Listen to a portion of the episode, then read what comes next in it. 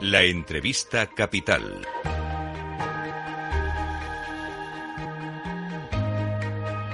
Luis Vicente Muñoz.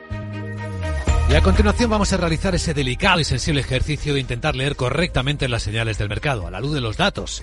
Sobre todo porque en las últimas 24 horas, menos todavía, de que Estados Unidos publicara un dato de inflación más caliente de lo esperado, 3,1, se esperaba que bajara del 3, un 2,9 quizás sería el dato óptimo, pues eh, se ha cambiado ligeramente ese optimismo en el que estaban alcanzándose máximos en los índices americanos, en el SP500, por alguna toma de beneficios, por un repunte del rendimiento de los bonos, por tanto caída de precios de la renta fija, y por una refortalecimiento del dólar, que se está viendo sobre todo en los mercados de Asia contra el yen, 150 yenes y medio por dólar. Nos acompaña en directo en Capital Radio Lucía Gutiérrez Mellado, directora de estrategia de JP Morgan Asset Management para España y Portugal. Lucía, muy buenos días. Hola, buenos días, ¿qué tal estáis? Pues bien, encantado de saludarte. Ese 3,1% de inflación en Estados Unidos parece que ha tocado un poco la sensibilidad de los mercados en plural, ¿no? Bueno, yo creo y lo, yo creo que lo hemos comentado aquí alguno en alguna otra ocasión con, con vosotros. El mercado, ah, para nuestro gusto, había sido demasiado optimista con cuándo la Fed iba a empezar a bajar y cuántas bajadas iba a haber. Entonces, nosotros llevamos tiempo anunciando que cualquier dato de inflación que pudiera decepcionar, pues iba a provocar es la volatilidad que vimos, las caídas que vimos ayer en los mercados, eh, tanto de renta variable como de renta fija. Eh, nosotros, es verdad que nuestra opinión es que la inflación va a continuar cayendo poco a poco, pero esa caída va a ser gradual y todavía no está todo el trabajo hecho. Por eso los tipos se van a mantener en los niveles actuales hasta bien entrados este año para comprobar si verdaderamente esa inflación continuaba cayendo o, o no. Eh, em, yo creo que todavía, bueno, pues eh, nos quedan meses antes de que los bancos centrales empiecen a bajar tipos hasta que no tengan la confianza de que verdaderamente pues esa inflación ha continuado ha continuado cayendo. Hmm. Recordamos perfectamente las anteriores eh, conversaciones en las que efectivamente avisaba de un potencial excesivo optimismo en el mercado. Ahora significa que somos más realistas con el escenario, que no deberíamos esperar el inicio de las bajadas hasta mes de junio, quizás segunda mitad del año. Eh, totalmente, pero yo creo que es que además en las últimas semanas los bancos centrales habían dejado claro este, este, han dejado claro este mensaje.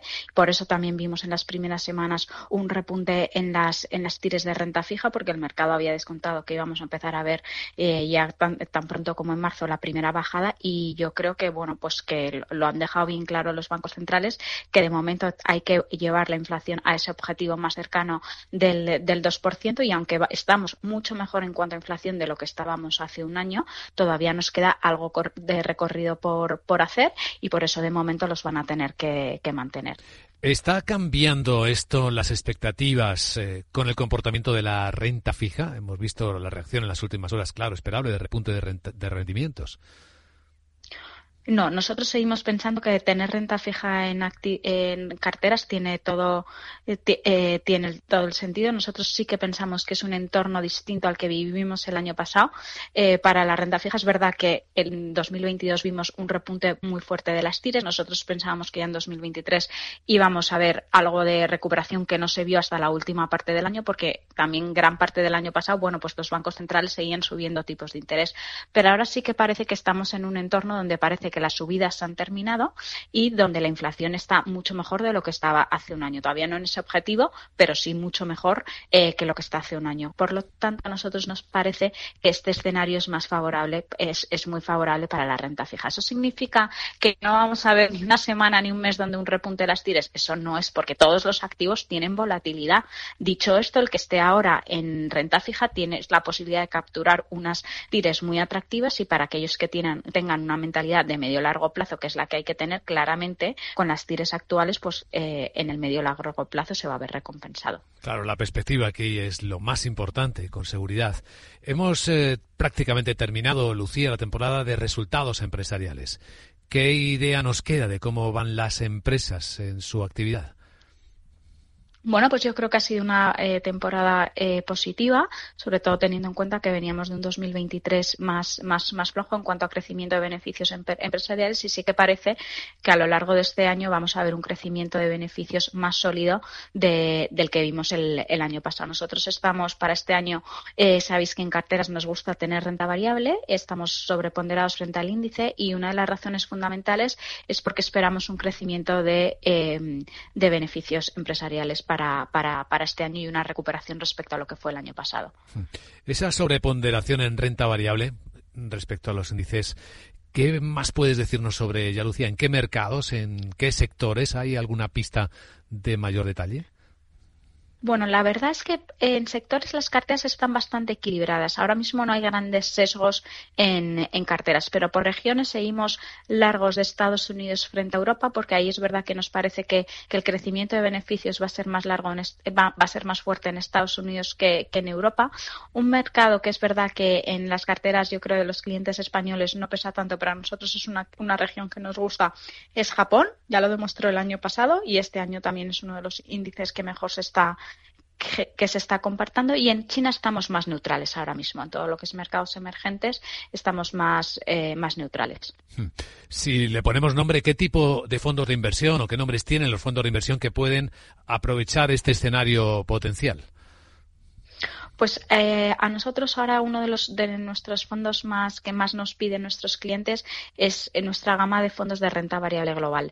Ahí tenemos dos perfiles, uno es más conservador con menos desviaciones frente al índice de referencia, que es el Global Select, y otro es un perfil un poco eh, con más flexibilidad, donde hay más desviaciones frente al índice de referencia, que es el que es el fondo Global Focus. A nosotros nos parece que en un entorno como el actual es distinto al que vivimos en el ciclo anterior, donde los bancos centrales eh, pusieron los tipos en mínimos y eso empujó o ayudó a que todos los activos lo hicieran bien. Ahora estamos en otro entorno, por lo tanto hay que ser selectivos y estos fondos, tanto uno como otro, seleccionan las, las mejores ideas teniendo en cuenta el perfil que tienen. Hay de fondo seguirá, ah, seguiremos haciéndonos una pregunta.